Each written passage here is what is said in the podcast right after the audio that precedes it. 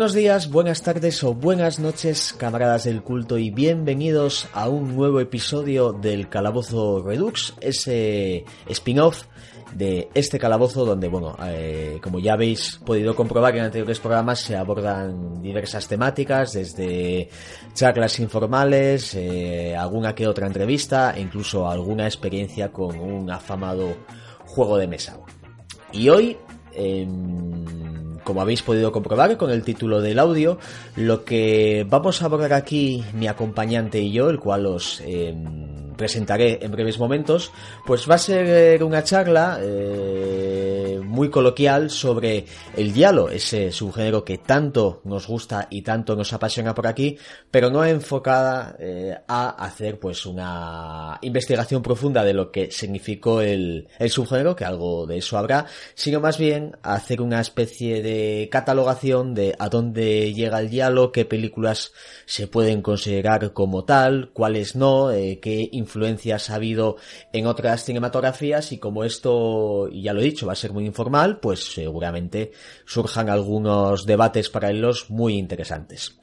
Entonces, primero de todo, como es eh, obligado, vamos o voy en este caso a presentar al invitado de hoy, que ya lo habéis escuchado en algún que otro calabozo.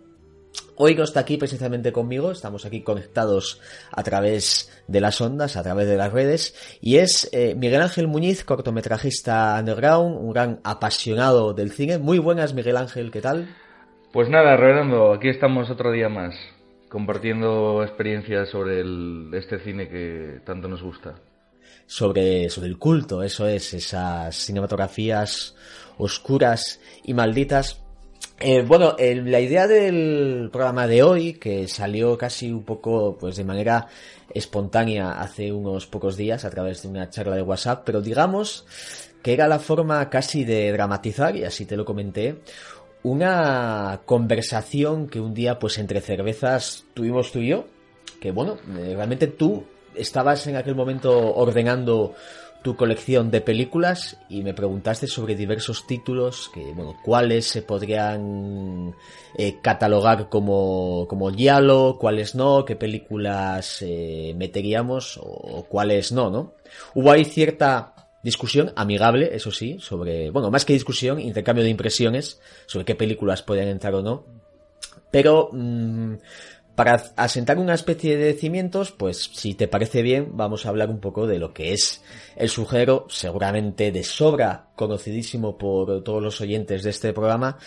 Pero bueno, el diálogo que es un, una corriente, una tendencia fílmica de, del cinema bis italiano, digamos que bueno, pues que tiene unos orígenes en la literatura negra del país, de Italia, ¿no? El diálogo como color amarillo que en, en, Italia en aquellas décadas atrás de que saliesen estas películas, pues era como, era el color, ¿no? Que, que un poco pues eh, catalogaba la novela negra, ¿no? La literatura del país. También había mucha influencia del crimi alemán, del cine psicológico de Alfred Hitchcock. Y digamos que, bueno, como constantes, y esto ya adelanto que lo voy a hacer de una manera muy somera porque ya doy por hecho que muchísima gente conoce el, los Gialli, pues tenemos unas tramas policíacas, ¿no? Con un asesino enmascarado, con una identidad que, que no se conoce, ¿no? Con muchas mujeres sufriendo asesinatos, eh, la figura también del investigador espontáneo, la gran arquitectura italiana de, de las calles de Roma, Turín y otras ciudades, el toque erótico de, de los asesinatos, ¿no? Como si fuesen pues esos homicidios casi como escenas de erotismo, ¿no? Como, eh, como si el, asesinato tuviese un cariz romántico, ¿no? Incluso con a veces alusiones fálicas a los cuchillos, con esos planos súper cerrados, ¿no? Haciendo hincapié en ello. Entonces, claro, con este cúmulo de constantes, pues se genera mm, también espontáneamente, pues esta serie de películas, ¿no? Y bueno, mmm, los nombres eh, anexos a ellas, pues claro, hay dos sobre todo que salen a la palestra, como son Mario Baba y Dario Argento, luego hablaremos de, de alguno más. Y yo ya te lanzo, Miguel Ángel, la primera pregunta, o el primer punto que debatir sobre la mesa, que es eh, el preguntarte qué, qué, te parece a ti el diálogo, eh, qué películas consideras como vitales para entenderlo o asimilarlo, o directamente cuáles son tus mm, películas favoritas de, la vertiente. Pues mira, yo realmente tampoco sabría decirte así una, una favorita, porque sí que hay varias que me, siempre me, me, han gustado mucho, ¿no? Por ejemplo, El pájaro de las plumas de cristal es una de las que, de las que más me impactaron en su momento. Y también ya por mencionar al, al, al otro al otro director que, que estabas comentando, a Mario Baba, pues realmente yo de esa de, de, las de Mario Baba, que bueno, muchas veces parece que Mario Baba todos son guialos, pero realmente de, de las que son estrictamente guialos, yo seguramente me quedaría con una que es muy seminal, ¿no? Seis mujeres para el asesino, que es realmente, ya te digo, junto con, con, la del pájaro de Argento, es de las que más me, me impactaron. Y, pero bueno, que por supuesto, a ver, hay un montón, yo sé, pues Vaya de Sangre también me, me parece que está muy bien, o el propio Gato de las Nueve Colas, por citar alguna más de, de estos dos elementos. Pero bueno, que también, como tú decías, ¿no? Hay muchos otros directores también que, que han hecho Guialo y que han hecho, yo creo, películas que están a la altura de, de, las de Baba o de las de Argento. Lo que pasa que, bueno, pues quizá son, sobre todo, bueno, yo quizá no sé si Baba realmente es como el, realmente no sé si por número de películas el tío fue lo que más cultivó, porque yo creo que es un tío que ha hecho muchas en su filmografía tiene como muchas cosas diferentes, ¿no? Pero realmente Argento, yo creo que ese sí que prácticamente se dedicó al guialo y luego a mezclar el guialo con el fantástico y todo eso, ¿no? Con fenómena y todo eso que hace, pero yo creo que quizá es el que más, independientemente de que las películas fueran buenas o malas, yo creo que es como el que más ha trabajado eso, ¿no? Como para reivindicarlo y tal. Claro, eh, aquí ya con esto que comentas nace una de las eh, primeras polémicas que siempre surgen cuando se habla de los Yali, ¿no? Que es quién realmente se puede considerar pues inaugurador de, de la vertiente, ¿no? Mm, los eh, más académicos y también no tan académicos, pues se hablan de que es Mario Baba quien hace, quien realmente pues instaura las pautas y así hace, eso, eso bajo mi opinión es así, lo que luego consideraríamos eh, diálogo, ¿no? Claro, es que en ese momento, en los años 60, cuando le hace cosas como la muchacha que sabía demasiado, ya con ese, eh, ya hay ciertos guiños ya en la propia película en sí, es del 62 o 63, y claro, tenemos ya el guiño a Hitchcock en el título, tenemos incluso la protagonista que lee esas novelas pulp, esas novelas de bolsilibro, como aquí se conoció en España, que es también uno de los de, las influencias ¿no? de, del diálogo luego hace seis mujeres para el asesino cinco muñecas para la luna de agosto una hacha para la luna de miel Bahía de sangre sobre Bahía de sangre ya te voy a empezar a hablar un poco después de ella porque que ya te digo que sí que podemos considerar eh, diálogo pero ya con ciertas eh, reservas, ¿no? Eh, bajo mi, mi, opinión, vamos. Pero lo que... Sí, no, dime, no, dime. No, no, que te iba a decir que realmente, claro, es que también es una película que ya han pasado casi 10 años, ¿no? Desde, el, desde Seis Mujeres para el Asesino, porque Bahía de Sangre ya es del año 71, que ya yo creo que claro. está todo muy mezclado de alguna manera y, y, probablemente ya tenga cosas, aparte del guialo, ya pues como lo que, como lo que le puede pasar al Argento, ¿no? Que llega un momento que que a lo mejor ópera ya no es un guialo, pero de alguna manera sí lo es. Entonces, como bueno, yo creo que sí que es fácil ya que En los 60 probablemente yo creo que sea cuando, cuando más, cuando es un guialo más puro y, probablemente ya en los 70 ya tengas, qué sé, hombre, del mismo año de Bahía de Sangre es el Día Negro y es así, es un guialo de manual, ¿no? Pero qué decirte que... Sí. O sea, son películas que, aunque están metidas dentro de la industria, se desarrollan ya bajo las bajo intenciones diferentes, ¿no? Yo respecto a ya que se la lo, lo, vamos a entrar ya en ella, por ejemplo, Vaya de sangre es una es una película que sí que Baba es consciente en el año 71 que hay un fenómeno que nace. Para mí el fenómeno en sí, el fenómeno del diálogo nace con Argento, pero por el mero hecho de que estamos en una cinematografía de industria, una cinematografía de cine popular, que venían pues otros eh, subgéneros de moda de atrás, ¿no? Como puede ser el peplum, el spaghetti western y demás. Y entonces hay una película que, eh, cogiendo a Baba de referente, entre otras cosas, eh, que es El pájaro de las plumas de cristal, ya la hemos citado antes, pues digamos que comercialmente hace que eh, popularmente se conozca a este tipo de películas como Yalo, que salgan películas posteriores como El Día Negro, por ejemplo, de Luigi Baccioni, que vive bajo la influencia de Argento, aunque concretamente esa película tiene otros valores aparte que, que la hacen, en mi opinión, grandísima. Y digamos que Vallada de Sangre, Baba, en... Yo siempre tuve la teoría que es que eh, en Vallada de Sangre Baba lo que hace es coger las constantes de, los Yali, las constantes que en aquel momento veía que estaban ya eh, explosionando o eclosionando por culpa, esto entre comillas, de Argento, y lo que hace es como que te lo lleva al límite, ¿no? Porque ya incluso los propios homicidios serían tan... serían concebidos de una manera tan exorbitada que es que a su vez Vaya de Sangre es un referente claro para el slasher, ¿no? Que el slasher podemos definirlo casi como el diálogo a la americana, pero ya con otro tipo también de mm, de constantes a su vez que muchas de ellas creo que vienen de coger el diálogo y efectivamente sus constantes, sus naturalidades, llevarlas a algo que allí vendía mucho más, ¿no? Que era lo visceral. En Estados Unidos venían los 70 con un cine de terror ya lo hablamos cuando hicimos ese Redux de Toby Hooper, ¿no? La Matanza de Texas y otro tipo de películas nacen eh, con una oleada de cineastas jóvenes, ¿no? Que quieren pegar fuerte, se aprovechan de presupuestos y proyectos amateurs y lo que hacen es un cine muy de dentro, ¿no? Muy, muy rabioso, muy, muy visceral, ya no solo por lo que vemos en pantalla, sino por el propio ímpetu creativo de, de, los directores. Entonces, claro, el slasher nace a finales de los 70, basándose, entre otras cosas, en el, en diálogo italiano, ¿no? Que, bueno, mm, con la óptica de, romanticismo eh, de los Sargento, de los Fulci, etcétera, que tenían a la hora de, de asimilar los asesinatos, pues hace que sean dos sujetos que se parecen mucho, pero en realidad mm, son bastante diferentes, ¿no?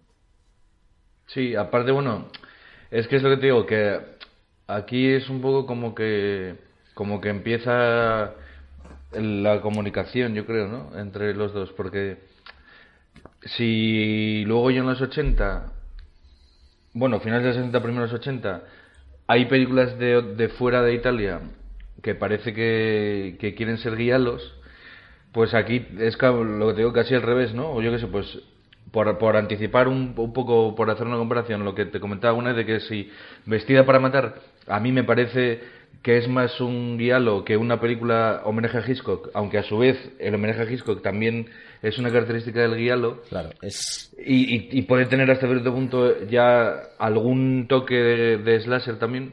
Sin embargo, aquí tenemos una película italiana de un tío que cultiva el, el guialo, como es Mario Baba, que a su vez hace una especie de slasher primigenio o algo así. Porque ya digo que vaya de sangre, probablemente sí, esté a medio, o sea, podría ser un slasher y podría ser un guialo para mí. está ahí, ya digo, a medio camino. Vaya de sangre eh, en Estados Unidos a los aficionados les flipa precisamente por eso, ¿no? Porque no la ven mm, sobre todo eh, mm, cierto sector no la ven como un diálogo de referencia, sino más bien como una película que se hizo en Europa y, y que sin quererlo pues eh, dictaminaba cómo seguían posteriormente los slashers, hasta el punto de que eh, no sé si es la segunda o tercera parte de Ben 13, creo que es la segunda, pues ya toma como referencia dos escenas, ¿no? De, de, de la película, una la muerte en, en la cama, ¿no? Mm, entonces, claro, Baba era un tío tan grande y tenía un énfasis creativo tan brutal que como tú mencionas, pues cultivó muchísimos géneros. Yo creo que mm, el cine fantástico italiano si a día de hoy lo adoramos y si a día de hoy lo tenemos como una corriente de absoluta referencia, es en gran parte, no digo toda, pero en gran parte gracias a él y al cine que, cultivó en los años 60, pero él hizo esa serie de, vamos a considerarlos como Yali, ¿no? La muchacha que sabía demasiado, esas mujeres para el asesino, etcétera, sin ser consciente de que eso iba a ser una moda, de que iba a ser algo que luego se explotaría, y con Valla de Sangre pues hace algo parecido también, ¿no? Lleva un poco la moda del diálogo ahí ya de una manera autoconsciente, pero jugando también en su liga, ¿no? Es decir, yo voy a hacer mi película, la voy a hacer como me da la gana, eh, voy a mostrar una serie de asesinatos súper cruentos y sin embargo, pues casi sin quererlo, pues pone su granito de arena a que años después, pues eh, los John Carpenter y el Son S. Cunningham y demás directores, pues hagan esa corriente que allí tantísimo dinero, dinero yo también. Hay un debate también interesante que hemos tenido tú y yo entre cervezas, como es eh, el tema de vestida para matar. Hay que decir ante nada que, bueno, los oyentes que nos perdonen si vamos saltando de un tema a otro, de, de Mario Baba a Vestida para Matar, pero bueno, ya habíamos avisado que esto iba a ser muy informal, que esto iba a ser casi recrear eh, gran parte de las eh, charlas que Miguel Ángel y yo tenemos habitualmente. Entonces, bueno, quien, por supuesto, animar a quien quiera se participe, que nos dejen sus comentarios en iVoox o redes sociales y, todo esto para, bueno, aportar sus puntos de vista. Respecto a Vestida para Matar, tú lo has dicho bastante bien. Eh, Brian De Palma es un tío que adora, homenajea o, y plagia, como el término que se quiere utilizar, a Alfred Hitchcock, hasta el punto de que sus primeros trabajos vienen a ser pues una recreación más o menos autoral de, muchas de las películas de, del maestro, ¿no? del, suspense. Eh, he sabido que Brian De Palma es un absoluto fan de, de los Yali, o al menos es un, pues como le pasa también a Carpenter, ¿no? Era un, un director muy afincado a sus orígenes al cine fantástico, pero que tenía la curiosidad por investigar el cine fantástico que se hacía fuera de Estados Unidos, y más concretamente en Italia, que era casi el foco de ese cine europeo de coproducciones y demás. Eh, he sabido, como digo, que a De Palma le flipaban los eh, Gialli, y es que Vestida para Matar es un ejemplo de ello, ¿no? Hay una influencia ahí de Hitchcock, pero a su vez, como tú comentas, Miguel Ángel, el Hitchcock ya venía también de, los primeros Yali. En Bestia para Matar tiene muchos apuntes estéticos eh, de los Yali. Pero claro, eh, es más, hay una película que es eh, Las lágrimas de, Jennifer con Edwin Fennec, de la que digamos que hay una escena bastante similar ¿no? a, Vestida para Matar. Pero claro, mm, ¿se puede considerar por esto Vestida para Matar Yalo? En mi opinión, no, porque nace en una, o sea, no está dentro de esa, de esa corriente fílmica que digamos que comprende una serie de años y comprende un movimiento artístico que nace en Italia. Ya por el mero hecho de no ser italiana, en mi opinión, no, la, no hace que no sea guialo y mm, claro, esto lo hemos discutido muchas veces, pero eso de siempre, ¿no? Eh, ¿Qué podemos catalogar como guialo? Em, un subgénero en sí que si reúne sus constantes independientemente de, de, de dónde venga y de quién venga eh, va a ser, por ejemplo un slasher, puedes hacer un slasher en, en Rumanía que si respeta sus constantes la gente va a decir que es un slasher. Claro, el diálogo es un movimiento mmm, bajo mi, mi óptica artístico tan profundo que yo personalmente lo catalogaría como una serie de películas que se hicieron en Italia entre los años 60 y vamos a poner como una situación más o menos eh, cronológica hasta primeros de los 80, que surge eso en el propio, en el propio país, en el propio Italia, y donde una serie de directores ven unas constantes o unos referentes que quieren explotar.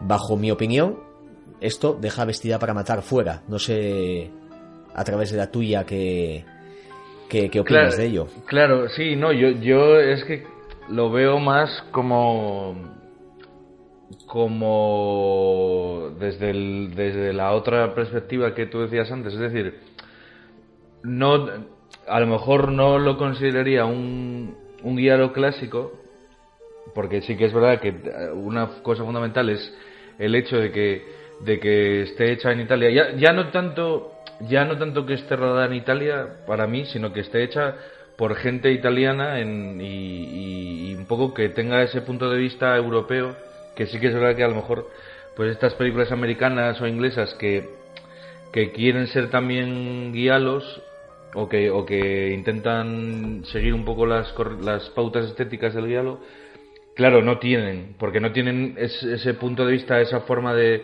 de ver de, de ese cine italiano de, esa época, porque también hay un componente hasta cierto punto político, aunque está un poco oculto ahí, ¿no? Tampoco se hace mucho hincapié normalmente en esas películas, pero sí que hay un componente social y político en, como en cualquier otra, otra película italiana de la época, dice que en el como en cualquier otro subgénero. Pero yo ahí sí que estoy de acuerdo en que no podría ser considerado a lo mejor un guialo tal cual, pero sí que, bueno, para mí pues sería un guialo americano. Que dice, no, sin, sin decir que entonces ya no pueda entrar a formar parte del, guial, del guialo como tal. No es un guialo clásico, como te decía, no es a lo mejor el, el ejemplo de un guialo, pero es una película que a efectos prácticos es, es un guialo hecho en otro lado, o un guialo si quieres moderno, o yo qué sé. Yo sí, sí, para mí sí es un guialo porque es a lo que más se parece. Porque no es. Sí que es verdad que hay cosas, ya digo, sobre todo eso, sobre todo de, de ese contenido social y político y ese punto de vista europeo que no, que no tienen estas películas americanas, es verdad que por eso ya las aleja un poco, o ya es su, su punto de vista específico en eso que podría ser eso, un guialo americano, ¿no? Por llamarlo de alguna manera. Pero ya te digo, yo sí que me parece que, el, que pesa más el querer ser un guialo. En este caso, ya te digo, de vestida para matar. Me parece que es como que si quiere serlo, lo que pasa que pues no, no puede por, por su circunstancia por su circunstancia personal y, geográfica. ¿no? Pero me refiero que es como, bueno, que, que realmente yo creo que De Palma, si hubiera podido hacerla en Italia, la hubiera hecho, ¿no? Entiendo sí, desde luego, desde luego. Y aparte que en, en para Matar también hay, hay un componente similar que mm, yo por lo menos veo, ¿no? Eh, en Vestida para Matar se nota mucho cómo eh, Brian pretende pues insuflar a su película de esa estética neoyorquina, ¿no? De las calles, eh, etcétera. La escena con, con Angie Dickinson en el museo me parece, o sea, un espectáculo. Mm, es un espectáculo visual que probablemente podría haber hecho Argento en una de sus, de sus primeras películas, o podría haber hecho Humberto Lenzi, o Luciano Ercoli, o, incluso hasta Martino, ¿no? Digamos que tiene una planificación muy de buscar el, ese énfasis artístico que yo por lo menos le veo a estos directores, ¿no? Pero en Vestida para Matar sí que hay, pues lo hemos dicho, ¿no? Mucha, mucho diálogo, pero hay otra película, quizá menos conocida cuando se habla de estos valores, ¿no? De añadirles, eh, de añadirle a, De Palma, como es Doble Cuerpo, que también tiene mucho, tiene mucho de Hitchcock, de hecho, parece, al menos el mm. primer tramo de la película, pues un remake encubierto, ¿no? De, de La ventana indiscreta, pero tiene mucho de Giallo también, o sea, la estética del asesino, la forma en la que ese asesino tiene de acechar, eh, esa erótica que tiene también de, de ciertas escenas, ¿no? Y muchos, bueno, me estoy imaginando, me estoy acordando ahora, por ejemplo, de, de ese de esa escena romántica, ¿no? Que del túnel con esa cámara que da vueltas. Sí, que parece de Gisco que hay con una especie de transparencia y tal. Digamos que ahí De Palma quiere como llegar, eh, tiene ese compromiso artístico también, ¿no? Esa, esa, esa creatividad de dar a un thriller, que el thriller es entendido en Estados Unidos como un producto meramente de consumo, pues se quiere dar unas connotaciones, digamos así, mucho más europeístas, ¿no? Y claro, Hitchcock tiene buena culpa de ello, pero pienso que, que el diálogo también.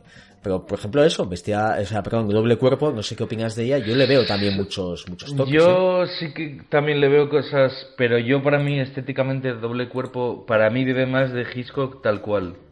Yo sí, porque sí que hay ciertas cosas de, de, de fotografía que, que, ya son como señas de identidad de Palma, ¿no? Pues eso, estos planos ahí de zooms muy lentos, muy lentos, o seguimientos así en traveling también muy largos a los personajes. Pero para mí es, es así, la veo más, a pesar de que tenga cosas de argumento como el asesino de identidad desconocida y las investigaciones y todo eso, pero yo esa la veo más americana, no sé si me hmm. entiendes, porque la Vestida para Matar me parece que además de, de la estética y lo que tú decías de, de Nueva York, que para mí es un uso de Nueva York, de las calles, como el que los italianos hacen de, de Roma o de otra ciudad. Entonces ahí sí que me parece que están como, como, que se, como que se unen más y luego aparte que también a nivel de argumento Bestia para matar le pasa como doble cuerpo, que también tiene esa trama de un personaje que no es un policía que tiene que investigar, ¿no? El, este chico, Sí, que es eh, al- Keith Gordon, Alguien espontáneo que... claro, que- y, y la identidad del asesino que no se sabe quién Exactamente, es. y hay que, eh, se Mm. investiga eso, luego eh, en Vestida para matar, el guiño a Hitchcock se redondea con el final, que no vamos a decir aquí por si acaso alguien no, no lo ha visto, a- pero eh, sí, tenemos, aunque mm, la Que también conversaciones tiene cosas otros... de guialo, ¿eh? Doble cuerpo, Sí. no te digo que no. Pero yo veo que igual tiene un poco menos que la otra. Sí, yo lo que veo es eso como que el componente de la espontaneidad de, del, de- del investigador, aquí el, pers- el personaje de Cliff Wilson, eh, la música que, al menos en doble cuerpo, es de Pino Donaggio, no recuerdo si investiga para matar también. Bestia para matar también. También, ¿verdad? Sí, que bueno, también da, da, cierta, da ciertos apuntes, ¿no? De, de ese gusto por lo, por lo italiano de De Palma, aunque bueno, Pino Donaggio, aunque sí que hizo alguna banda sonora en Italia, la fama le viene sobre todo de estos, de estos primeros trabajos. Fama me refiero en, en lo que al cine se refiere, ¿no? Pero en la catalogación de, claro, de, de estas dos obras, por ponerlas como lo hemos puesto de ejemplo, de que si son diálogo o no, yo esto incluso en el propio movimiento del diálogo también lo veo, ¿no? Porque, por ejemplo, mm, Humberto Lenzi, recientemente fallecido, que el dios del culto lo tenga en su gloria, tiene pues una serie de películas, un thriller psicológico también a su vez muy influenciadas por el, el thriller eh, eh, británico, más concretamente de Hitchcock, pero también de, de otros de otros directores, que yo le, le veo ciertos influjos de los Yali, son películas con, con Carol Baker, es por ejemplo Así de dulce, así de maravillosa, eh, Orgasmo, eh, Paranoia, o como se titula aquí, Un tranquilo lugar para matar, Detrás del silencio sí que la veo como más eh, diálogo. Tiene siete orquídeas manchadas de rojo, que es claramente un producto de explotación del cine de Argento, pero en estas primeras películas que mencioné, no sé si has visto alguna o, o las conoces. Eh, sí, Orgasmo sí que la he visto.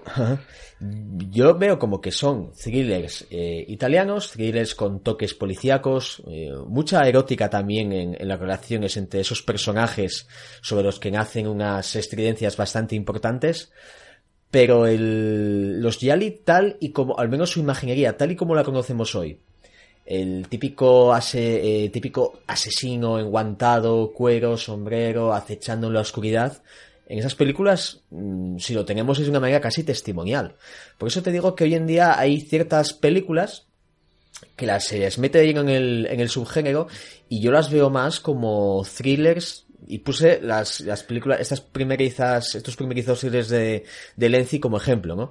Eh, se les ubica en ese, en ese, en esa época, en ese tiempo, ¿no? De, de la explosión de los Sargento y sus émulos, pero yo tampoco las veo unos, unos Gialli a- al 100%.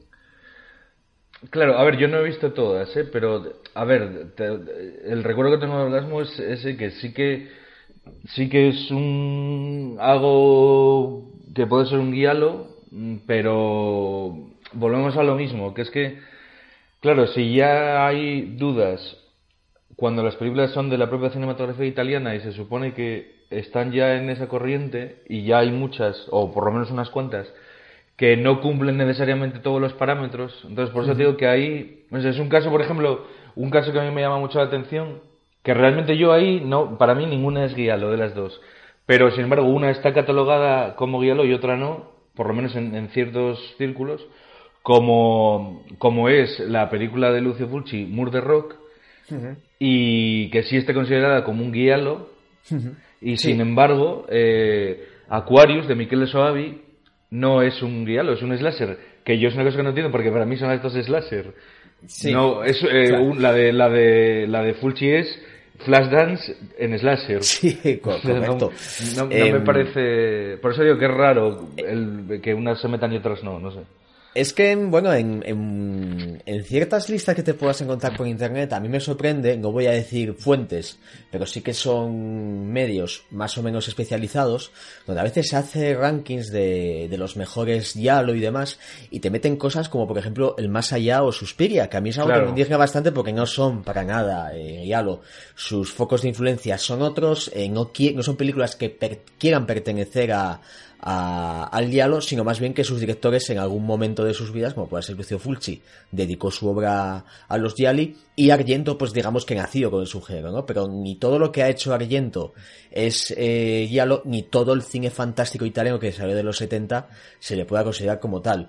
Y respecto a las dos películas que mencionas, eh, Mark Rock es del año 84, si no recuerdo mal, pero pienso que Fulci ahí no quería hacer un diálogo y yo creo que eso que tú dices, eh, la cinematografía italiana de subgéneros, claro, es que claramente de Flashdance y asesinatos. Sí, ¿y por qué? Pero, porque en aquel momento Flashdance había pegado fuerte, había que hacer algo en ese contexto y el slasher en Estados Unidos lo estaba petando mega fuerte. Entonces, tenemos esa diatriba, ¿no? En, em, sobre todo en las miradas foráneas, en cualquier película italiana que podamos encuadrar en el terror, pues mucha gente la cataloga como giallo y no lo es.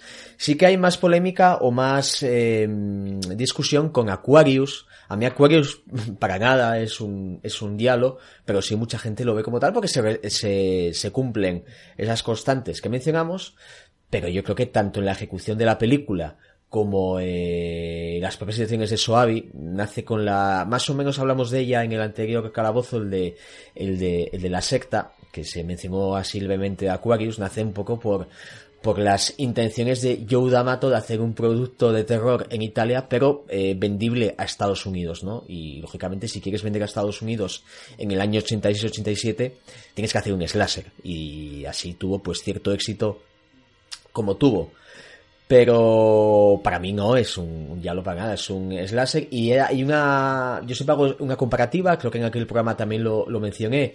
Y además es una película que me parece que hemos visto y la hemos visto juntos, como es El asesino reservado de nueve butacas de Máximo de la Mano, me parece que es el, director, es del año 75 o 76 es un diálogo puro y duro porque se cumple se cumple esa eso no de el homicida que se mete en un teatro y a esta serie de, de personas pues poco a poco las va ejecutando y eh, lo hace pues en esos eh, términos tan italianos y en esa escenografía tan eh, italiana como es un propio teatro, ¿no? Aquarius es lo mismo, ¿vale? La premisa es exactamente la misma, pero si uno compara la ejecución de ambas películas, se ve que una es un diálogo puro y duro y la otra no. Entonces, claro, es una polémica, mm, en mi opinión, tan, tan fácil de un poco de, de, asumir, pero que a la vez genera pues unos puntos ahí de, de controversia bastante, bastante interesantes. Sí, es que ya tengo que me parece curioso porque Fíjate, o sea, antes de meter Aquarius o Murder Rock, metería este para matar, tal cual. Sí, sí, sí, sí, eso, eso es así. Y, y, luego, aparte, eh, lo que te digo, que Aquarius es una película que estéticamente, eh, eliminando las escenas más gore o menos gore que la, que la llevan al slasher, es una película que estéticamente a lo que remite es, por decirte algo, a Teléfono Mortal de Roger de Dato. Claro. O sea, las estéticas son... Y eso, que ni siquiera creo que Aquarius eh, estaba ambientado en Estados Unidos también, ¿no? Como Murder Rock. Creo que sí. No, no recuerdo, pero, pero es posible, ¿eh? Es posible. Pero, pero incluso a pesar de eso, porque porque Teléfono Mortal sí que está ambientada en Roma, sin embargo la forma de hacerla, la forma de filmarlo y la iluminación y todo es muy similar. Por eso digo que mm, es que ni siquiera, ni, ya que por el argumento se puede acercar Aquarius a, a algún guialo, pero es que luego estéticamente no tiene nada que ver. Ni hay esa esa recreación en la, en la, sangre como si fuera un cuadro, ¿no? Ni esas composiciones estéticamente así tan impactantes que tiene el guialo también, esos juegos con los colores de la sangre y el, y el fondo y todo eso. Mira, eh, se, ha, se, ha, reducido el nombre de, de, Deodato y precisamente tiene en esos finales de los 80 dos películas que también mucha gente, bueno, mucha gente me refiero, yo he visto referenciadas en algún listado o en alguna en algunos foros de, de discusión y demás como Dialo, como puedan ser eh, pues eh, la que has, has, mencionado, Teléfono Mortal, que es que no tiene nada. Claro, es que, tiene fantástico y terror. Exacto, sí, sí, es un, un si hay una figura homicida que comete asesinatos, pero joder, es que no lo vemos, porque digamos que esto pasa a través de, de un teléfono, ¿no? La película, yo sé que te gusta, a mí me encanta también, para mí es estupenda, pero no es un diálogo. Igual que tampoco es eh, Bestia Asesina, que si no es del mismo año, es de un año anterior o posterior, que también hizo Diodato, en esa época con Edwin Fenech y Michael York, era, mm. que sí que hay ciertos toques ahí muy europeos del desarrollo de la película, pero es un thriller en el que, bueno, digamos que lo metemos más con la óptica interna de un asesino en serie que no por el diálogo en sí. Y si nos situamos en los finales de los años 80, el diálogo ya está prácticamente muerto y defenestrado en, en Italia, en el sentido de que no hay una corriente ahí que explotar. Incluso de Deodato, eh, Trampa para un violador, ¿vale? Del año 80, que es una película que bebe profundamente de La última casa a la izquierda, de hecho ahí eh, Deodato le echa la jeta y bueno, para mí eh, que es una, una algo fascinante, ¿no? Como recuperar a su protagonista, a su villano principal como es David Hess, también mucha gente lo ve como un diálogo y no lo es para nada, ¿no? Claro, es que es lo que te digo, que realmente mm, yo hay algunas que, que, me parece, por eso te decía antes que claro, no me parece tampoco en algunas cosas muy fácil, pero sí que hay otros que realmente no lo son. Pero igual que, por ejemplo, eh, esta que, que, vimos no hace tanto de Bubiabati, La casa de las ventanas que ríen, sí, ¿no? sí, sí. que también está considerada un guialo y no es un guialo, tío. No, es como, eh, no sé, para mí es tiene fantástico. Eh, eh, es más. Y es un drama también. te, te, diré, y esto lo he, lo he hablado con el camarada del calabozo Diego Olmedo, porque ya adelanto que esa será una de las películas que visitará en posteriores semanas el calabozo, la casa de las ventanas que ríen, o la casa de finestre de Cherridono, es más, es considerado un top guialo. Pero es que joder, es un thriller italiano que está de puta madre y que tiene unos elementos artísticos impresionantes y para mí es una obra magna de lo que del cine fantástico que dio Italia en toda su historia. Pero te pones a compararla con un guialo que podamos decir de cabecera, como pueda ser cualquiera de los eh, Argento primerizo o sin ir más lejos con Rojo Oscuro, y dejando a un lado esos conceptos visuales que tiene y ese manejo de la estética en lo que es argumentalmente no tiene nada que ver. Al menos yo lo veo así. Claro, ¿no? Y, aparte, aparte ya de, que no, no tiene o, no se ven muchas cosas que se pueden relacionar con, con, con las características del guialo clásico, aparte es que es lo que te digo, que no me parece que intente hacer eso de ninguna manera, porque es que realmente, quitando que hay ese final sorpresivo, que no se sabe quién es el supuesto asesino y tal, pero, pero realmente eh, no tiene ni, ni siquiera la estética, ni siquiera esos momentos, digamos, que se recrea en la estética y que hace pues momentos más o menos poéticos con el bosque y los pájaros y tal, pero ni siquiera eso se, se parece al, al uso de la estética del guialo. Que eso, ya te digo, es, es otra cosa totalmente diferente. Por eso me, me parece curioso que, que se, que se pueda comprar eso. Bueno, ya la que tú mencionabas antes del más allá, pues ya me parece, o sea, me parece increíble. Porque es como decir que, yo qué sé, que esta, de, esta otra de como es miedo en la tierra de los muertos vivientes, también es un diálogo. Miedo en la ciudad de los muertos vivientes también es un diálogo, Que conforma la trilogía de las puertas del infierno de, Fulci, tanto, tanto esa como, como el más allá y eh, aquella casa al lado del cementerio, que las tres, en listados, discusiones o menciones, mucha gente eh, cataloga como diálogo, pero es que no, no tiene nada que ver.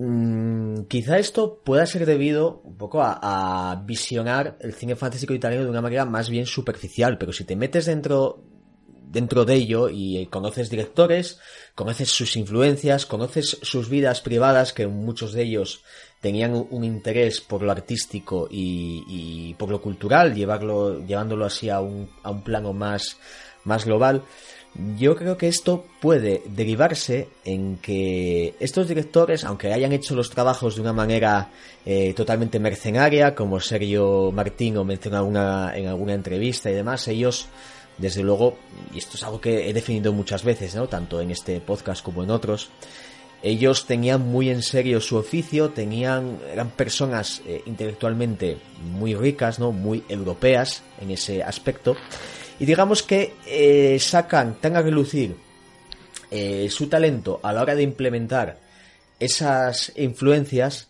que incluso dentro del propio diálogo salen cosas que, bueno, sí, ¿vale? Las pueden catalogar como tal, pero no lo son, sino que son conceptos mucho más ricos. Mira, sin ir más lejos. Hablaba ahora de Sergio Martino, tiene pues el que para mí es un diálogo de tomo y lomo, como es la cola del escorpión, pero luego tiene cosas como vicios prohibidos, para muchos un diálogo de referencia, pero que es una adaptación de Poe. Sí que hay elementos, lógicamente hay una industria detrás, hay una figura de productor que ha dicho, mira, lo que se lleva ahora es esto y me tienes que adaptar esa historia de esa manera, pero yo lo veo como, por ejemplo, Vicios Prohibidos o La Perversa Señora Ward, lo, lo veo como, vale, si está metido ahí, digamos que tiene un pozo de hielo en esas naturalidades que mencionamos, pero Martino lo hace tan rico, ese thriller tan, con tanta dimensión, que para mí traspasa, ¿no? Traspasa las barreras del diálogo y lo, se puede considerar, pues eso, un thriller italiano con unos elementos de, de la hostia, pero no, yo creo que no se debería eh, delimitar la valía de esas películas como con eso, ¿no? Por ejemplo, Torso, Violencia Carnal, también de Martino, sí que hay, hay, o por lo menos yo veo las las querencias de hacer un diálogo. Aquí con el maravilloso entorno rural, ¿no? Que a su vez lo hace casi como una paradoja, ¿no? El diálogo que lo como conocíamos como esas calles oscuras, esa, esa noche imperante, aquí te hace un diálogo en medio de un bosque y con la luz del día, ¿no? Y con un, un asesino que no lleva que no lleva una máscara, eh, o sea, no lleva un, un pasamontañas negro, sino que lo lleva blanco o de colores muy, muy claros, ¿no? Por eso te digo que incluso dentro de los propios directores, pues eh, hacen esas disyuntivas, ¿no? De sí, que hay momentos en los que hacen diálogos de cabecera, o diali, mejor dicho, perdón, o u otros que realmente se dejan llevar por la vertiente y hacen, para mí, auténticas eh, obras de arte que, que yo creo que no se debían delimitar por ello, por el propio fenómeno en sí. Sí, no, y aparte, a ver, está claro que hay, que hay algunas de esas películas que son no solo una película de ese género, sino, como dices tú, pues una, una cosa muchísimo más allá, o sea, que, que funciona en, muchísimos planos, aparte de, del que sea una película de, de Ali o de terror o del fantástico, de lo que sea, ¿no? Pero bueno, que incluso en esas que tú mencionabas de, de Martino, a, a mi torso también me parece que tiene bastante de slasher.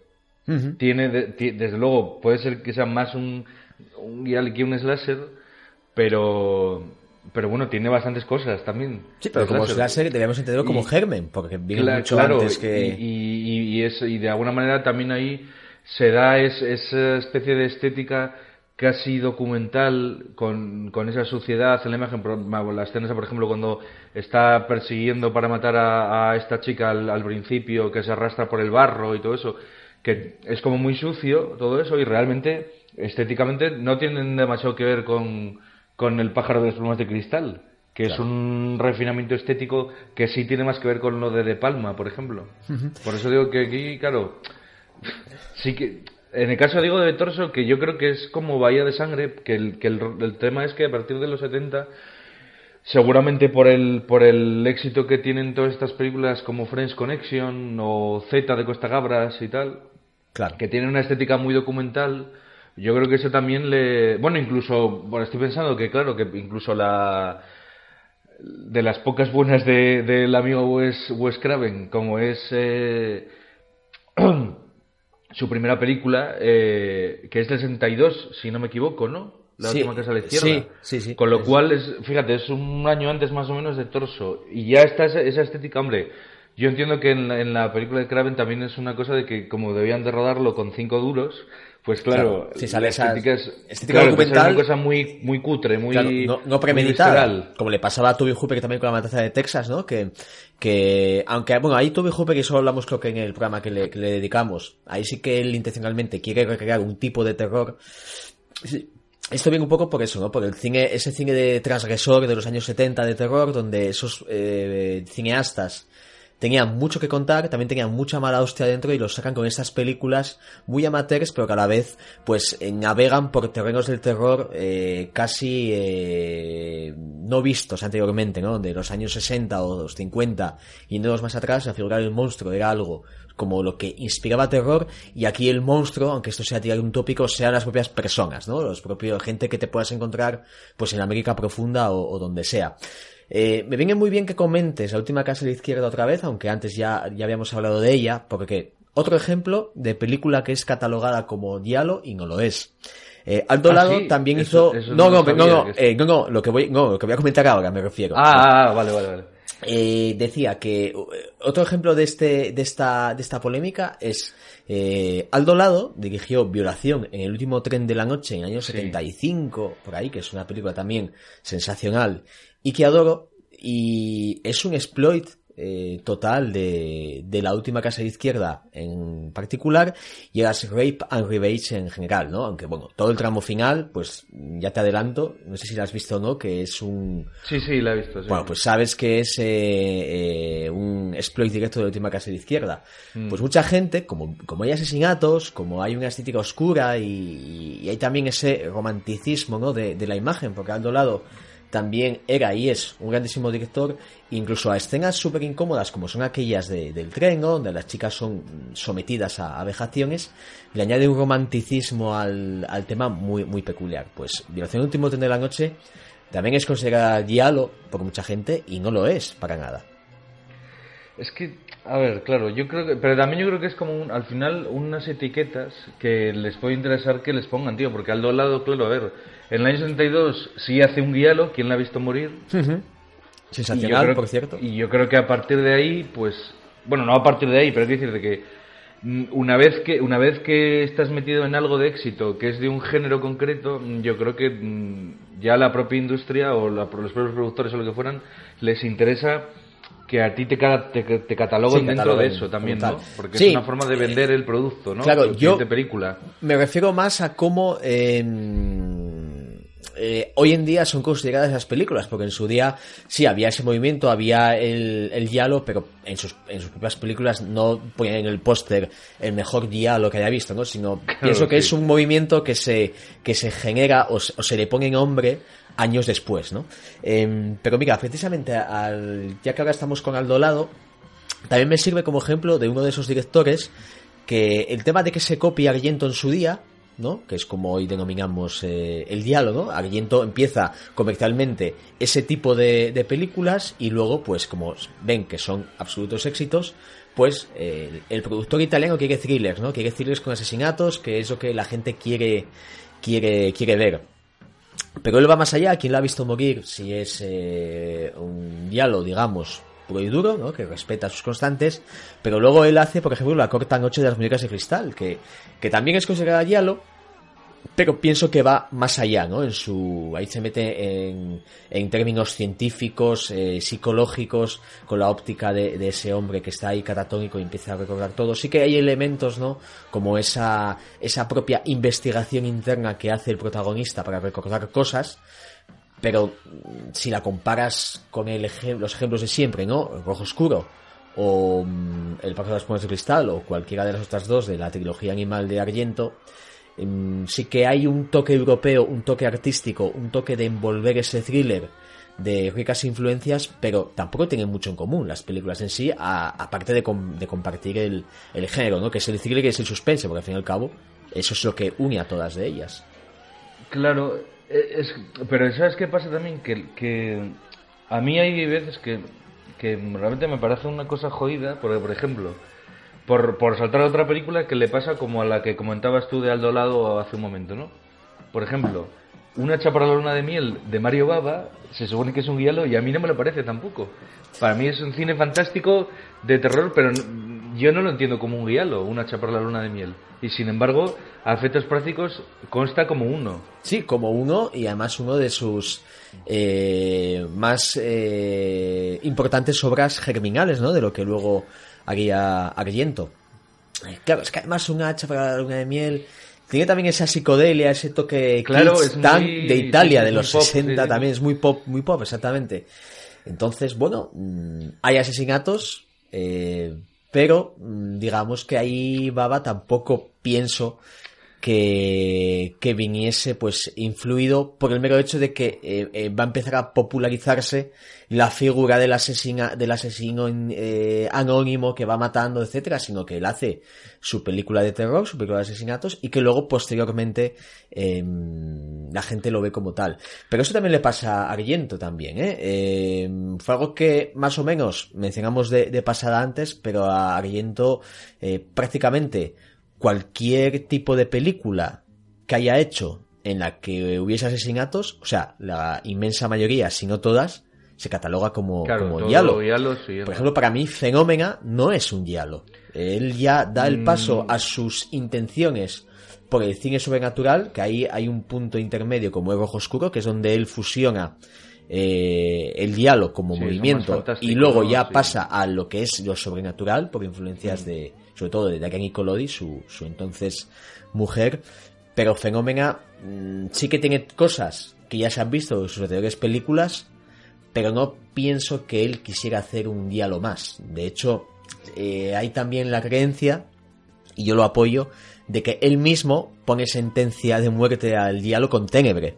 Él en Ténebre, si te fijas, es casi un rojo oscuro, donde los elementos de rojo oscuro, los, eh, digamos, los más anexos a la propia Italia son defenestrados y lo que es el elemento del asesinato, lo que es el, el concepto, aunque hay mucha artificiosidad, ¿no? En, en, muchos de, de los momentos de, de, la película y los homicidios también, pero digamos que hace casi un diálogo a la americana en el sentido que lo hace mucho más crudo, más violento, más visceral y lejos ya de esa elegancia que había en, en el subgénero años atrás.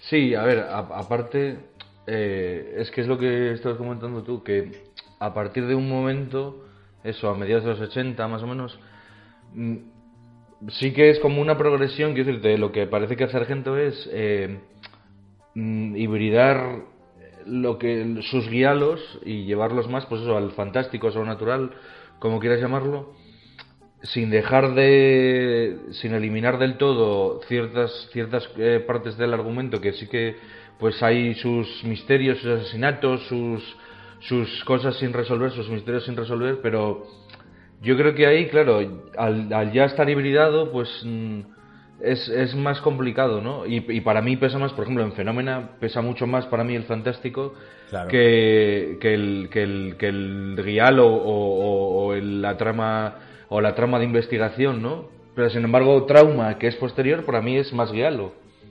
De hecho, porque también hay un eh, asesino, hay un asesino enmascarado con una con esta esta un cable ahí que atravesaba que cortaba las cabezas de la gente con, con un aparato eléctrico y tal. Quiere decir que realmente es también más moderno, todo es, está más modernizado, pero no deja de ser un poco un guialo remozado de alguna manera.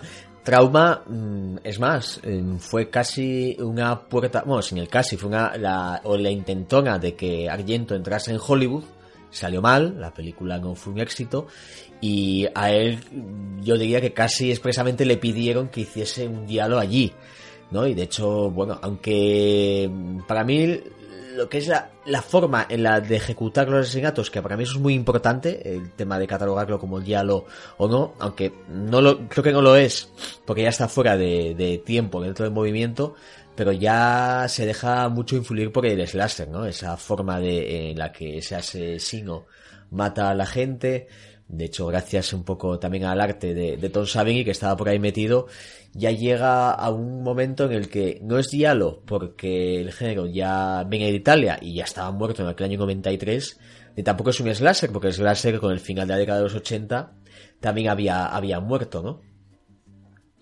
Claro, por eso te digo que realmente ahí... Pero bueno, igual que hay otros, quiero decirte, por ejemplo, si tiene notas en negro, también tiene componentes sobrenaturales, pero a mí me quiere parecer más un guialo. Yo, para mí es más guialo que, que, fantástico. También tiene esa parte de thriller y tal que tienen los guialos, pero luego tiene un componente, lo que digo, un componente sobrenatural, ¿no? Porque tiene, hay un personaje con psíquico y tal, ¿no? Claro. Sí, ahí viene ya un poco por la influencia incluso de, esas, em, esas fusiones, ¿no? Entre el diálogo y sobrenatural. A mí sí que me parece, ¿eh? A mí me, a mí, correctamente esta película, yo, pienso que ahí, eh, Fulci quería hacer un diálogo igual que lo quiso hacer en una lagartija con piel de mujer. Mm. Una historia perversa.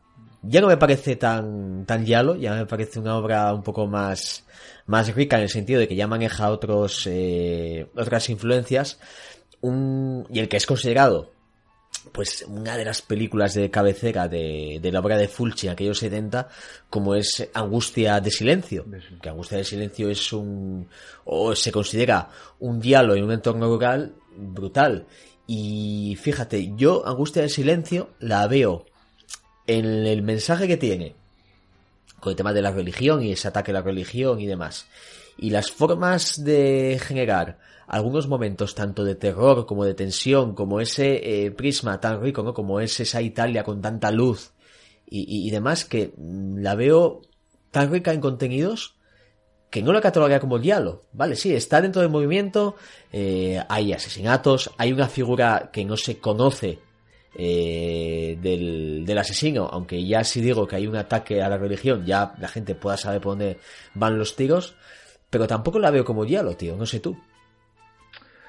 Sí, yo, a ver, creo que es un poco como estas otras que habíamos comentado, ¿no? Que sí que tienen componentes del guialo, pero luego son algo más grande, por eso, porque tiene como una parte de, de, drama, de, de, carga social y política religiosa, como tú dices, bastante importante. Entonces ahí yo sí que creo que, aparte de ser un guialo, más o menos es, es más, y de hecho puede ser más un drama, de alguna manera. Porque es una eh, película bastante dura, y con eh, escenas ah. que son, no son... Hay una escena de una muerte, una muerte bastante jodida, ¿vale? Esa muerte de la bruja, que, mm. que es espeluznante, vamos. O sea, es eh, exactamente ahí Fulci le mete un cariz dramático al asunto que, joder, te hace plantearte cosas, ¿no? Porque el diálogo había ese componente erótico de ese asesino pues acechando a las mujeres, se aprovechaban, que hoy, claro, y esto, eh, las organizaciones feministas se, se meterían de lleno contra ello, ¿no? Se aprovecha un poco el cuerpo de la mujer para generar ese interés en el asesino de hacer daño, ¿no? Sí que se ha catalogado de, de cierta misoginia a estos subgéneros. En fin, mm, pensemos que son películas, por favor, no, confundamos ficción con realidad, no llamemos a ciertos directores misóginos cuando seguramente no lo eran, pero a lo que te voy, ¿no? Que mm, se aprovechaba un poco de la erótica de la imagen, de la erótica de esas, de esos cuchillos, eh, de esa forma de acechar y matar, que le daban eso al diálogo una, un componente de thriller, pero al mismo tiempo de mucha elegancia, ¿no? En su ejecución. Eh, sobre todo la ejecución de los homicidios. Y aquí Fulci precisamente apuesta más, y también le pasaría a otros muchos directores, por la carga dramática, ¿no? Por hacer, al igual que pasaba en los Estados Unidos de los 70, que eh, las escenas violentas no sean un mero artificio para que la película sea catalogada como terror o un artificio para conseguir el impacto, sino que va más allá, ¿no? Pretende casi como entrar en la psique del espectador. Y concretamente Fulci en esta película lo consigue y de una manera espectacular. Sí, sí, sí, sí, es que es lo que te digo, que yo creo que son películas que ya no tienen es eh, que es, eh, no, no tienen una, una sola lectura, ¿no? Como te decía antes, sino que ya operan a varios niveles y hasta cierto punto no tiene por qué ser más importante el guialo. O sea, si, si uno la quiere ver como un guialo porque le gusta mucho el género y demás, pues desde luego pues también es un guialo pero me refiero que son películas eso, ¿no? Como decías tú, que, que trascienden, que son, aparte de eso, son muchas cosas más. Y luego, a ver, ya dejando aparte un poco esto que comentabas ahora de, de que si fuera un uso pues sexista de la mujer o como si fuera ahí un objeto decorativo ahí para verterle la sangre encima y tal. Pero bueno, al final son cosas que quiero decir de no eran era también una época que, que bueno que, que, las formas de pensar de la gente eran de otra manera. Quiero decirte que mucho más mucho más machistas son las películas de los 60 de James Bond y nadie tampoco se rasga las vestiduras por eso a estas alturas no entonces bueno no sé. De hecho bueno mucho de esta gente Luego hicieron películas que no tienen necesariamente que ver con el guialo y, protagonizadas por, por mujeres con papeles fuertes. Y yo sé, me está viniendo la memoria, por ejemplo, el síndrome de Stendhal. Sí.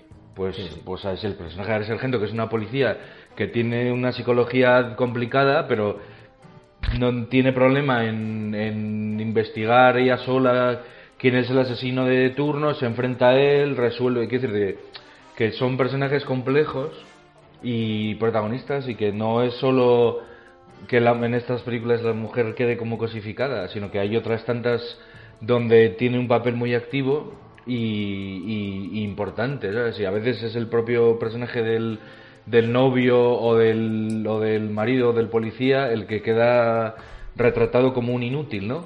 Claro.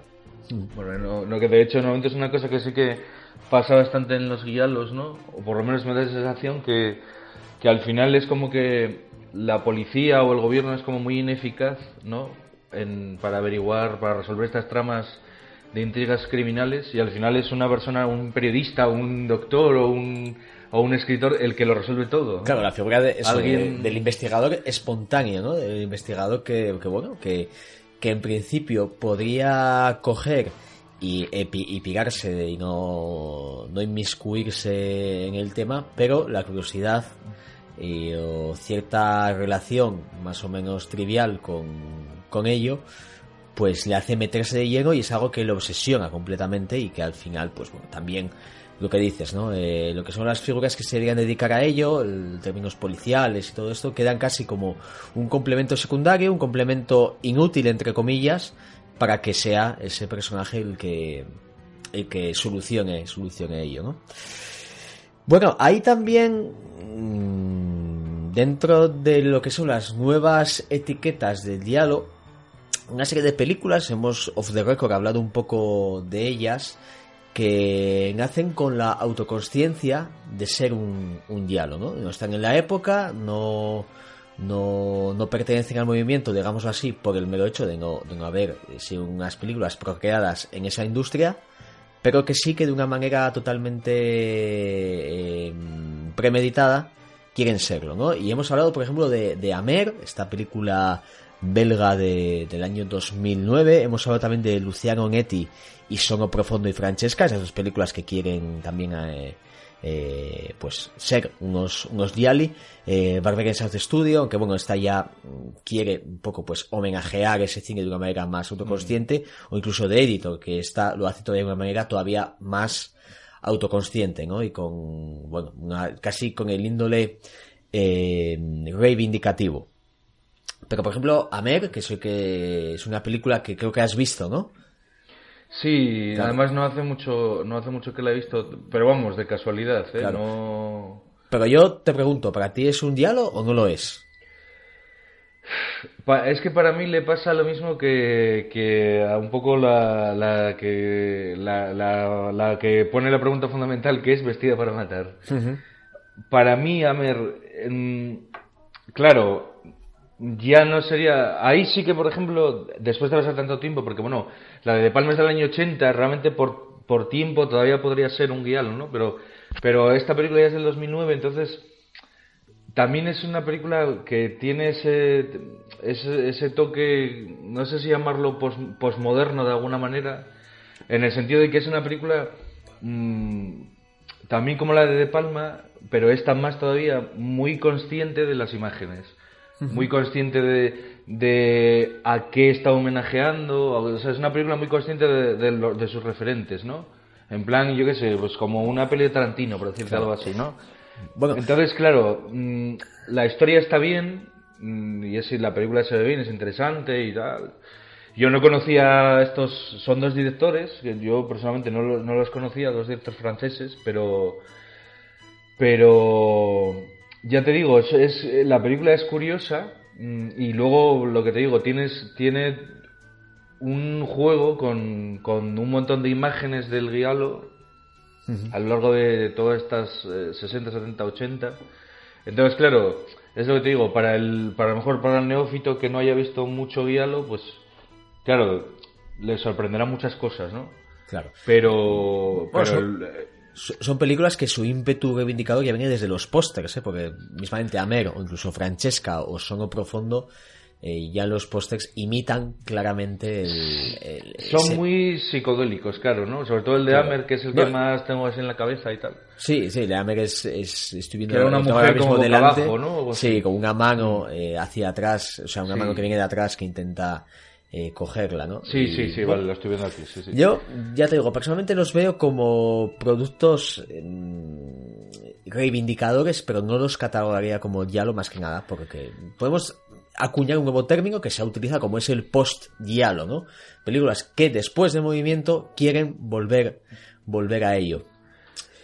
Pero sí, bueno, sí, entonces ahí yo sí que yo desconocía que hubiera, o sea, una corriente tal cual como llamada posguial o como tal. Bueno, es algo que se origina, bueno, en debates de discusión entre nosotros, ¿no? Entre los que aficionados. No es que alguien haya acuñado, digamos, vamos a... vale, sí, o sea que es un poco algo más, más coloquial. Más coloquial, exactamente. Pero, pues sí, sí, seguramente esta película funcionaría perfectamente como eso. Pero mira, para que te hagas una idea, es un poco, Hammer podría ser muy similar porque también tiene una estética que imita mucho eh, la de los años 70 Y, ciertas cosas de los 60, pero para mí más 70. Eh, tiene, tiene un reflejo en una película posterior que es The Love Witch. Ah, vale, sí. Es que yo no, no, la he visto, por eso le, le, preguntaba a Miguel Ángel. The Love Witch sí la he visto. Y The Lost Witch es una película que a mí personalmente mucha gente me la ha recomendado en el sentido de te va a gustar, que recupera toda esta estética de, de, de los 70, ¿no? Ese concepto mmm, casi tan espiritual, ¿no? De, de, de, contar una historia, una historia con, con pozo violento. A mí de los Witch es de confesarte, no sé si, sé que algunos de, de mis camaradas se lo, lo he hecho, no sé si contigo, pero no me ha gustado, tío. Sí, reconozco su, reconozco sus, sus, sus valías, reconozco ese, eh, esas maneras, ¿no? De, de intentar generar un terror mucho más arraigado en una estética preciosista, pero a mí no me acabó de llenar del todo. Sí, quizá el, problema que puede tener de los Witch es que también es una película que dura dos horas y realmente no cuenta demasiado. Sí que es verdad que, que, es un poco crear esa atmósfera así como extraña de, de brujería, de satanismo y tal, ¿no? Y, y que luego es una película también muy, muy militante bajo mi punto de vista en el feminismo, ¿no? La, directora se encarga también de hacer todos los decorados, el vestuario, quiero decir, se ve que es una película eh, muy personal, independientemente de que luego la estética pues sea tal cual que parezca una película de los 60. Y aquí, o sea, en ese aspecto me refiero yo que Hammer puede ser más eh, una película pues que te traiga a la memoria, pues eso, yo que sé, pues a lo mejor ópera de Argento, o yo que sé, o películas de este estilo, ¿no? También pues tiene los típicos juegos de luces que tienen todas estas películas también, ¿no? Pues yo que sé, pues, como escenas todas iluminadas de azul o todas iluminadas de rojo, un poco como, como por ejemplo hace este Nicolas Winding Refn con, con esa película que a mí me parece horrorosa, que es esta de Keanu Reeves, que ¿cómo se llama? Es que ya se me olvidó hasta el nombre. Eh, la para mí maravillosa de Neon Demon. Claro. Sí, pero sé que tengo Neon Demon. Pero que al final es como la de Argento, ¿no? Claro, sí. bueno. es, como una, es como una copia claro, un poco es que, ahí eh, Nicolas, de... Nicolas Winding Refn es eh, otro de esos tíos que, que reivindican muchísimo el, el cine italiano de, de género eh, tiene entre manos, pues, el, entre otros proyectos, pues, un supuesto remake del que poco se sabe hasta ahora de, de que habéis hecho con Solange, ¿no? sí, bueno, puede estar bien a lo mejor. Sí, yo lo que digo siempre, que un tío eh, quiera hacer un remake de un diálogo y ese diálogo sea que habéis hecho con Solange, que es permanece casi un poco en una segunda eh, división, ¿no? De, de este tipo de películas. O sea, quiero decirte que es alguien quien haya, quien haya querido darle la luz verde, o sea, eh, eh, inaugurar este proyecto, que en este caso Nicolas Winding dices, joder, que es un tío que, que se ha visto mucho cine, mucho cine italiano, ¿no? Que le ha llamado la atención, no se ha quedado en lo superficial que puedan ser los Argento, los Babas, sino que ha ido mucho más, más allá. Y es un proyecto que, que yo espero con ganas, porque a mí sí que es un director que, me gusta mucho, que me gusta mucho y que, creo que tiene eh, todavía bastantes cosas que, que decir, aunque sé que no es santo de tu devoción. No, pero bueno, a ver, quiero decirte que todo lo que sea traer un poco a colación eh, películas que, que realmente yo creo que son dignas de ver, que son más o menos importantes.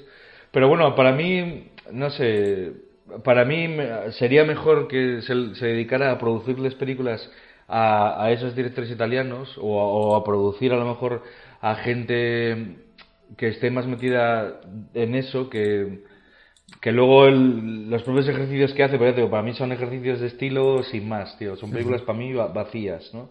Pero bueno, eso es a lo que te voy, que también de eso acusar una de Palma en su momento, ¿no? De hacer películas que solo eran mm, cajas vacías, ¿no? Cajas de humo. Entonces, bueno, ahí yo creo que cada generación seguramente tendrá su... Yo creo en Hombre, para mí no es comparable, porque De Palma parece que está en otro nivel, pero hasta cierto punto puede que le pase un poco a este señor lo mismo, ¿no? Como que, bueno, que a lo mejor dentro de unos años, pues se dan cuenta de que quizá eran, sus películas eran más interesantes de lo que parecía, o no. Pero bueno, ya te digo, en cualquier caso, eh, estos, estas películas que homenajean o que intentan ser guiados de una nueva generación, ¿no? Bueno, a mí me parece interesante porque yo creo que es más el, el hecho de que lo que lo que lo que esta gente está queriendo decir es que en el fondo lo que lo que les gustaría es haber nacido en, en esos años 50 y haber podido en los 70 hacer estas películas, ¿no? Exacto. Y que muchas veces por por la imposibilidad temporal, pues no te resignas, ¿no? pues yo quiero hacer un Yali y quiero hacer una película que sea como como yo qué sé, cinco muñecas para la luna de agosto y, se acabó y te dirán, bueno, pues esto ya ya se hizo, ¿no? Esto ya pasó, lo que tú me contabas, ¿no? Que eso tiene unas delimitaciones temporales, pero que yo creo que es una cosa que mm, influencia mucho más allá de, de luego películas que sean más o menos y de otros países, ¿no?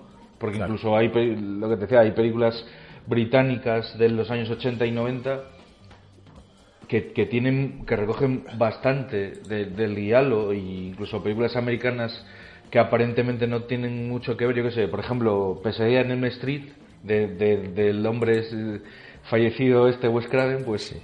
tienes, hay ciertas cosillas, ¿no? Simplemente, por ejemplo, hecho que contábamos antes, de de que todo lo tenga que resolver un, un investigador a su pesar, como es en este caso Heather Langenkamp, ¿no? Nancy, que tiene que... La, policía no le hace caso, sus padres son unos inoperantes, o sea, ella, ella tiene que averiguar qué, qué está pasando ahí y además resolverlo, ¿no? Entonces, bueno, a lo mejor eso también tiene ciertas cosas de ese estilo, ¿no? Sí, ahí son ramas que, que entre slasher y, el, y los Diali pues se confluyen, ¿no? Como es eh, que alrededor, y tú lo has dicho, del investigador espontáneo, vamos a llamarlo así, en este caso el, mm. personaje de, Nancy, ¿no? Pues em, todo lo que le rodea, en el diálogo pasaba con los policías, pasaba eh, con esos detectives, ¿no? Que muchos de ellos pues no eran capaces a dar con, con el, con el asesino, en el slasher toda la figura del adulto, ¿no? porque el foco de protagonismo siempre, eh, o casi siempre, venía en, en, adolescentes, los adultos mayoritariamente estaban ahí para molestar nada más. Sus acciones en la, en, la acción, valga la redundancia, pues eran algo totalmente eh, inoperante, ¿no? Y que bueno, sí que, hombre, yo no catalogaría a Pesadilla Street con influencias del diálogo, pero sí con cosas que hemos visto en los, en los diálogos, ¿no? Que, en los Yali, perdón, que, que, que, bueno, que es lo que hace o lo que demuestra que entre Slasher y, y Diallo pues hay bastantes, bastantes cosas en, en común. Sí, sí, no, no, claro, a ver, por supuesto, lo que dices tú, claro, pues hay, eso me refería, ¿no? Que hay, que es curioso, no deja de curioso eso, que, que haya ciertas cosas a nivel estético o a nivel argumental que luego otros géneros que no tienen demasiado que ver por, por la forma en la que se hacen, pues tengan cosas del guialo, claro, es que al final también, porque supongo que vienen de gente que, que, eso también les gusta, ¿no? Entonces, claro, pues toda esta generación que mencionabas tú antes de, de los años 70, que, que vamos, que, que, empiezan a destacar su carrera en los años 70, pues claro, yo entiendo que, que muchos sí que miran a Europa y a Italia fundamentalmente y es, es imposible no, yo qué sé, igual que es eh, un, un, admirador confeso San Raimi de Lucio Fulci, con homenajes en sus películas, pues yo creo que en este caso, pues, hombre, quizá Wes Craven era un tío más de que le daba igual, ¿no? O sea, seguramente era un tío que, que veía algo que le gustaba y lo, lo metía en la película sin darle muchas más vueltas, ¿no? Sí. Porque no, no, lo veo yo, no me parece que sea una persona tampoco en ese sentido estudiosa de otros cines, como puede ser, yo qué sé, pues eso, un San Raimi o incluso un Scorsese, ¿no? Que es gente casi erudita porque tiene un dominio de las cinematografías que, que muchos otros no tienen, el, propio de Palma, ¿no? Y sin embargo, en este caso, también porque es un tío que, que como Paul Schrader, empezó a ver películas muy tarde, ¿no? Porque también tuvo una infancia y una juventud así bastante traumática. Y yo creo que no es porque al final no es comparable porque al final incluso estos directores italianos yo vamos me parece muy raro que, que no que no se que unos no vieran las películas de otros no, no me, me, parece raro que Martino no viese las películas de Argento no en fin yo creo que había eran muchos más vasos comunicantes no porque al final es como la cinematografía me da la sensación a mí que que es la que en los 70 levanta el, el grueso del cine italiano, ¿no? Realmente, este tipo de, de, productos de explotación. Sí, el cine de explotación era lo que lo que daba dinero más que nada porque eran películas muy baratas de realizar y que, bueno, en la venta hacia, hacia otros mercados, pues conseguían unos éxitos eh, que amortizaban y de sobra todo lo, invertido, ¿no? Entonces, bueno, Miguel Ángel, si te parece, ya vamos a ir dando carpetazo final a esto. No sé exactamente si hemos llegado a algún tipo de conclusión o no, que, los oyentes decidan y que, nuevamente, coincido, que nos expongan sus opiniones sobre todo esto. Yo, ya antes de, concluir, te quería preguntar em, cómo tienes finalmente tus, tu colección de VHS y DVD ordenadas. ¿Como diálogo, como suspense, como no?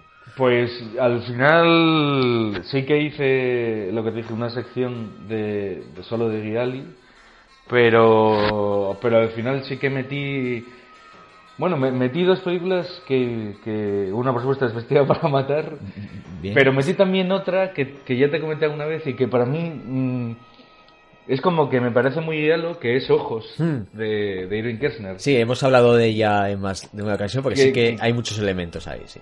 Claro, quizá a lo mejor no, no debería, pero bueno, sí que me, sí que me, ya te digo, a mí me, me transmite mucho como la sensación del, del, de, de, lo que es el guía, ¿no? Al verla realmente me estaba transmitiendo algo muy similar.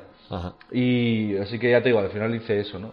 Lo que sí que me gustaría comentar también que eh, recomendar, bueno, aquí recomendando que igual ya la gente que nos escuche ya la vio 80 veces, pero me gustaría recomendar una película que no sé si tú has visto, yo la vi así también muy de tapadillo hace, hace no mucho, que es una película de Mario Landi que se llama Guialo en Venecia.